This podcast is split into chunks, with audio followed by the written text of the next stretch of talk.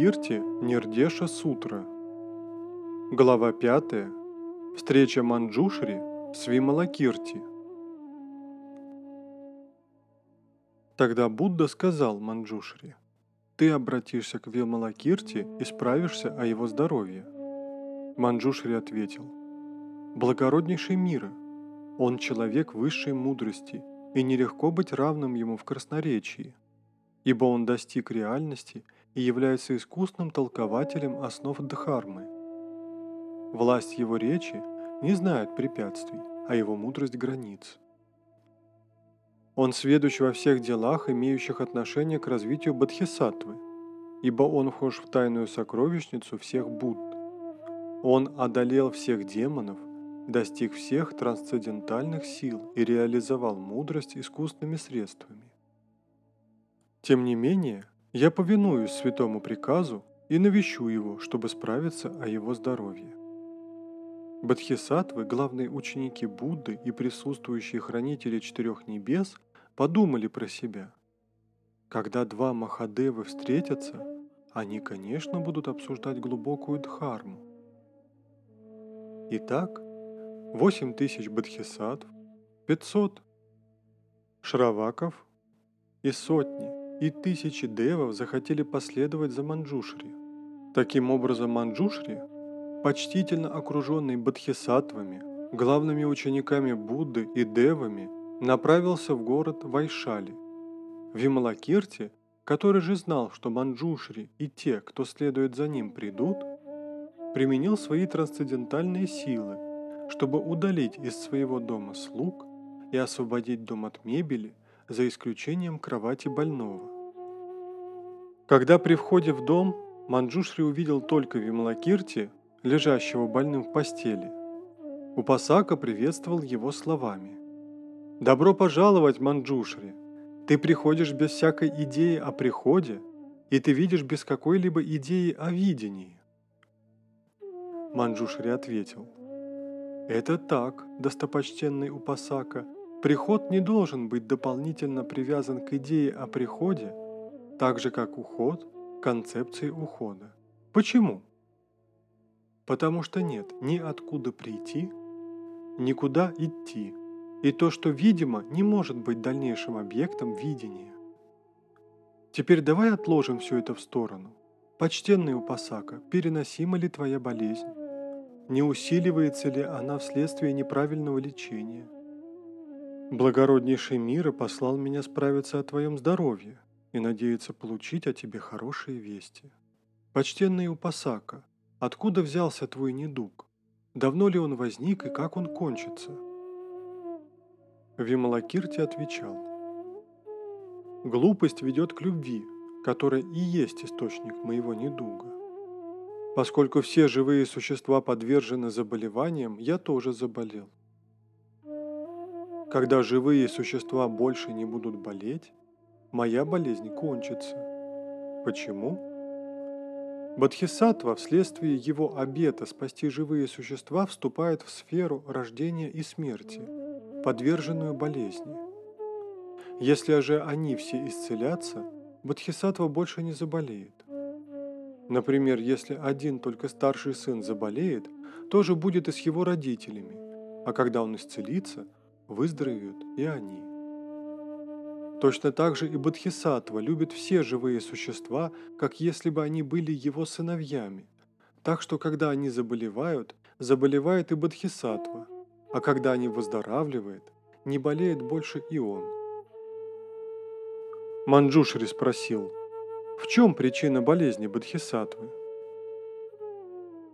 Вималакирти отвечал, Болезнь Бодхисаттвы исходит из его великого сострадания. Манджушри спросил, почему дом достопочтенного Упасаки пуст и не видно слуг?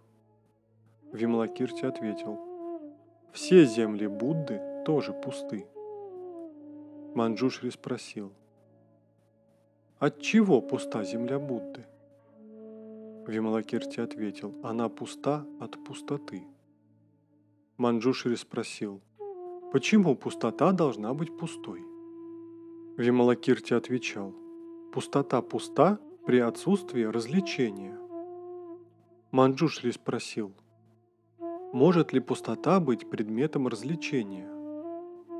Вималакирти отвечал, всякое развлечение также пусто. Манджушри спросил, где можно отыскать пустоту? Вималакирти отвечал, ее следует искать в 62 ложных взглядах. Манджушри спросил, где следует искать 62 ложных взгляда? Вимлакирти отвечал, их следует искать в освобождении всех Будд. Манджушри спросил, где должно искать освобождение всех Будд? Вималакирти отвечал, его следует искать в умах всех живых существ. Он продолжал. Добродетельный также спросил, почему я без слуг? Но все демоны и еретики мои слуги. Почему? Потому что демоны любят состояние рождения и смерти, которое Бодхисаттва не отвергает. Тогда как еретики восторгаются ложными взглядами, в сосредоточии которых Бодхисаттва остается непоколебим. Манджушри спросил – Какую форму принимает болезнь почтенного Упасаки? Вималакирти отвечал. Моя болезнь бесформенна и невидима. Манджушри спросил. Это болезнь тела или ума? Вималакирти отвечал. Это не болезнь тела, ибо она за пределами тела, и не болезнь ума, ибо ум подобен иллюзии. Манджушри спросил. Из четырех элементов земли, воды, огня и воздуха, который болен? Вималакирти отвечал. Это не болезнь элемента земли, но она и не за его пределами. Также и с другими элементами воды, огня и воздуха. Поскольку болезнь всех живых существ берет начало из четырех элементов, заставляющих их страдать, я также болею. Манджушри спросил.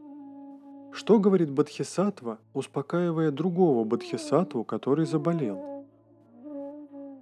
Вималакирти отвечал. Ему следует говорить о непостоянстве тела и никогда об отвращении к телу и оставлении его. Он должен говорить о страдании тела, но никогда о радости нирваны. При обучении и наставлении всех живых существ нужно говорить об отсутствии эго в теле. Он должен говорить о пустоте тела, но никогда не цепляться за окончательную нирвану. Ему надлежит говорить о раскаянии в прошлых грехах, но избегать выпадения в прошлое. Вследствие его собственной болезни ему должно сочувствовать всем тем, кто болен.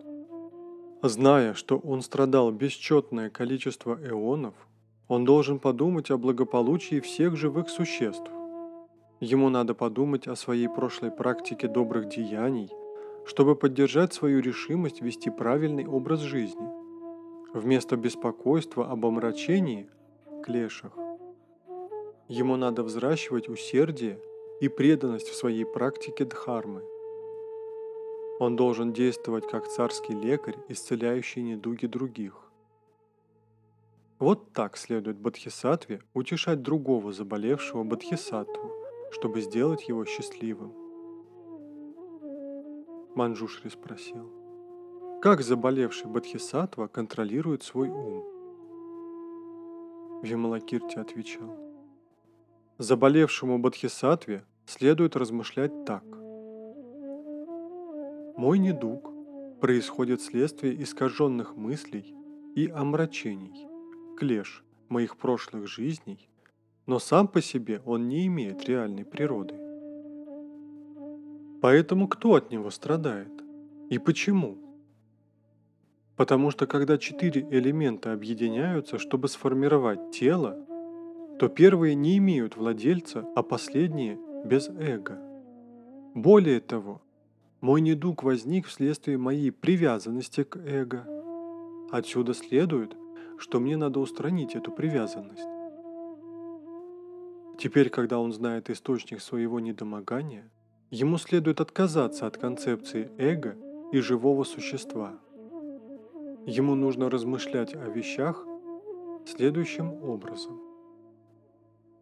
Тело создается единением дхарм разных видов, которые только поднимаются и не спадают, не зная друг о друге и не извещая о своем подъеме и спаде.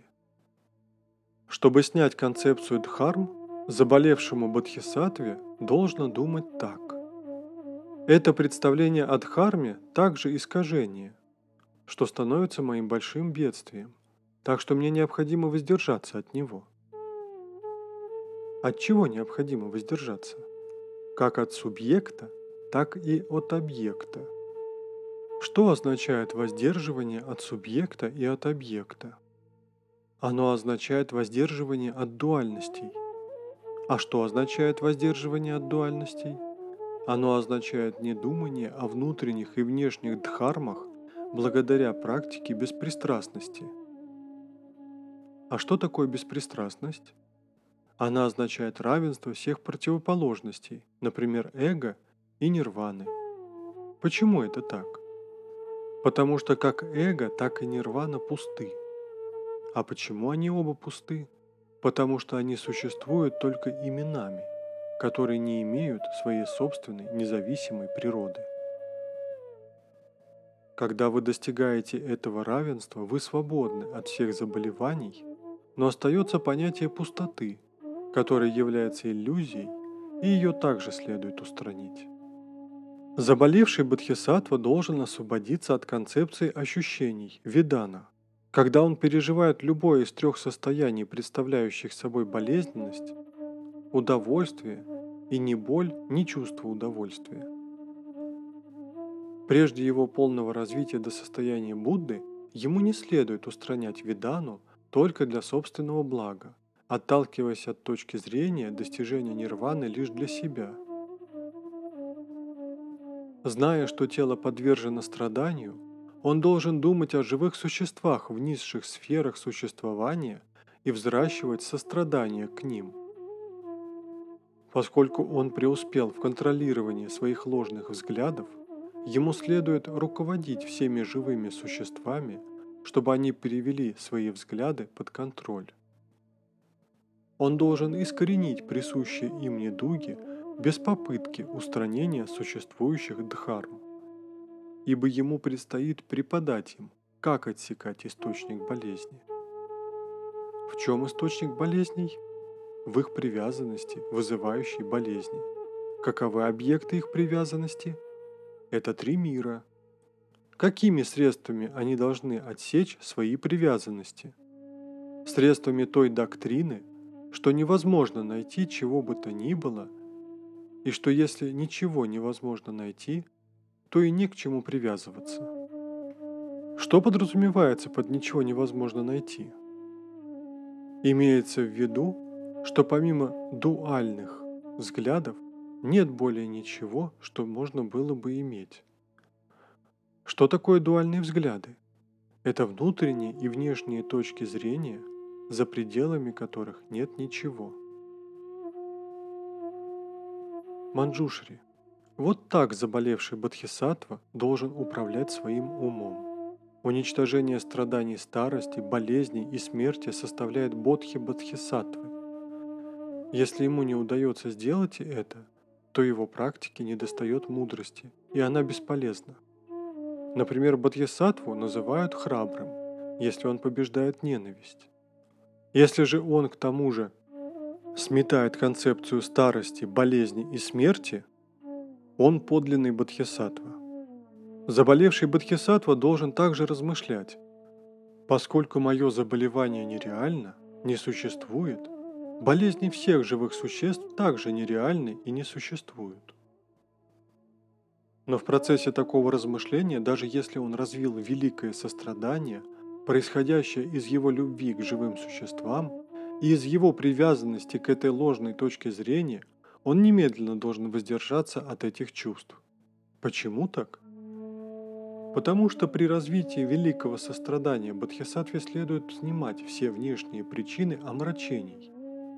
Ибо эта любовь и эти неправильные взгляды берут свое начало в ненависти к рождению и смерти – Если он может воздержаться от такой любви и этих неправильных взглядов, он освободится от ненависти, и где бы он ни переродился, любовь, привязанность и неправильные взгляды более не будут препятствовать ему.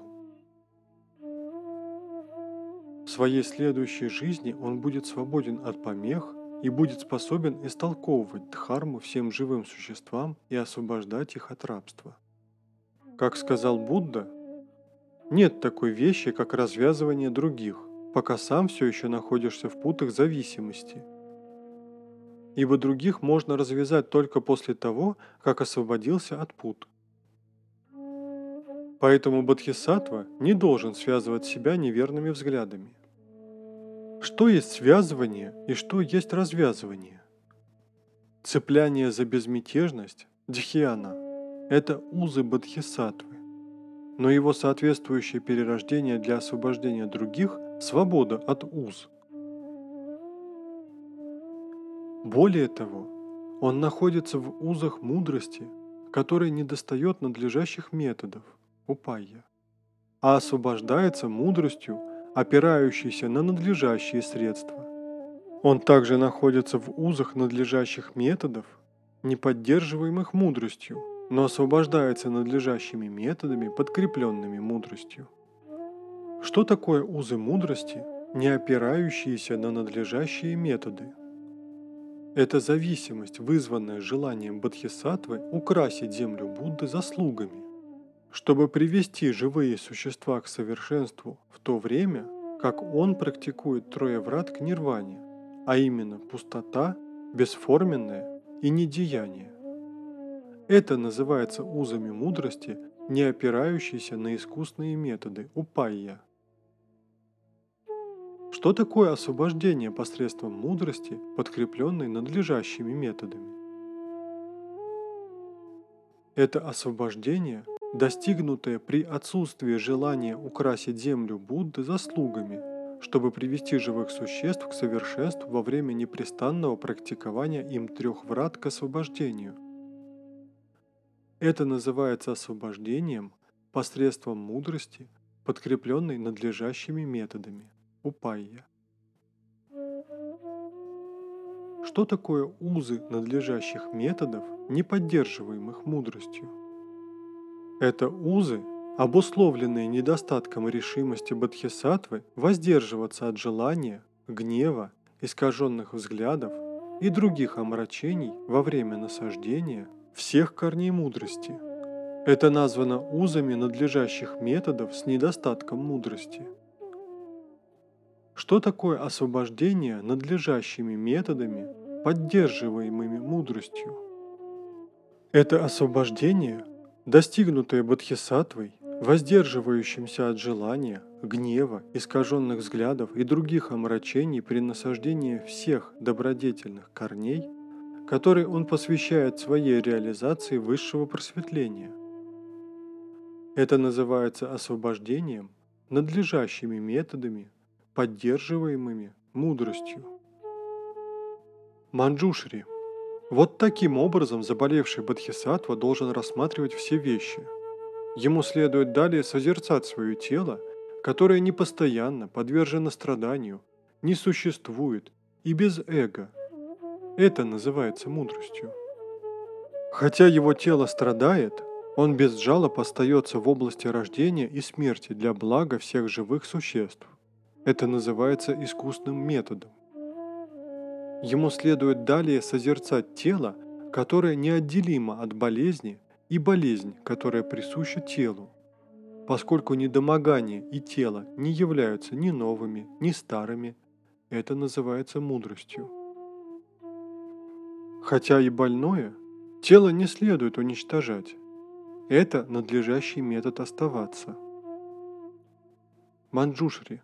Вот таким образом Бодхисаттва, который заболел, должен контролировать свой ум, не пребывая тем временем ни в состоянии контролируемого ума, ни в его противоположности. Ибо если он находится в состоянии неконтролируемого ума, это тупость, а если он находится в состоянии контролируемого ума, это стадия шравака. Поэтому Бодхисаттва не должен находиться ни в одном из двух и должен воздерживаться от обоих. Такова практика стадии Бодхисаттвы. Оставаясь в области рождения и смерти, он воздерживается от ее нечистоты, а пребывая в нирване, он воздерживается от ее условий прекращения перерождения и бегства от страдания. Такова практика стадии Бодхисаттвы. То, что не является ни нечистым, ни чистым, представляет собой практику Бодхисаттвы.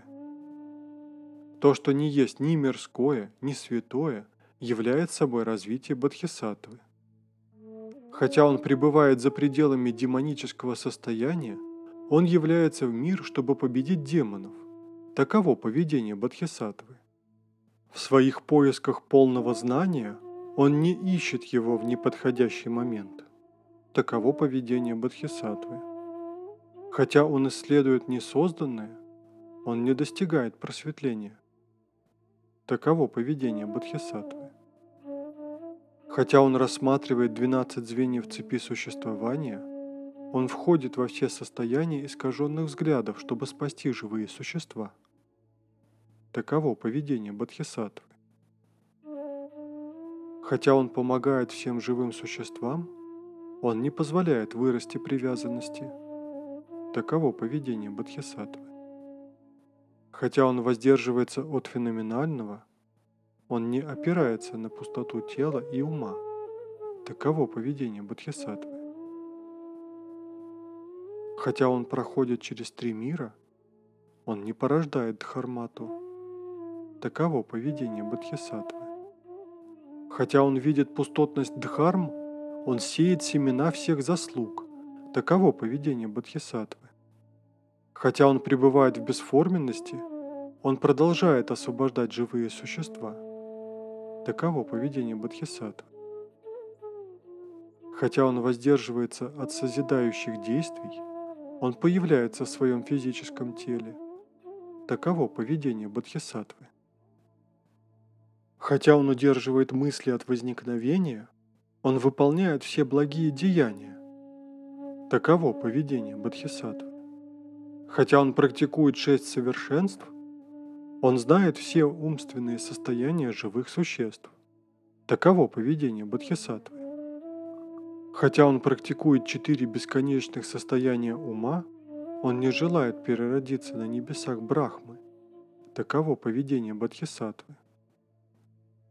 Хотя он практикует медитацию, дхьяну, освобождение и самадхи, он не пользуется ими, чтобы переродиться на небесах.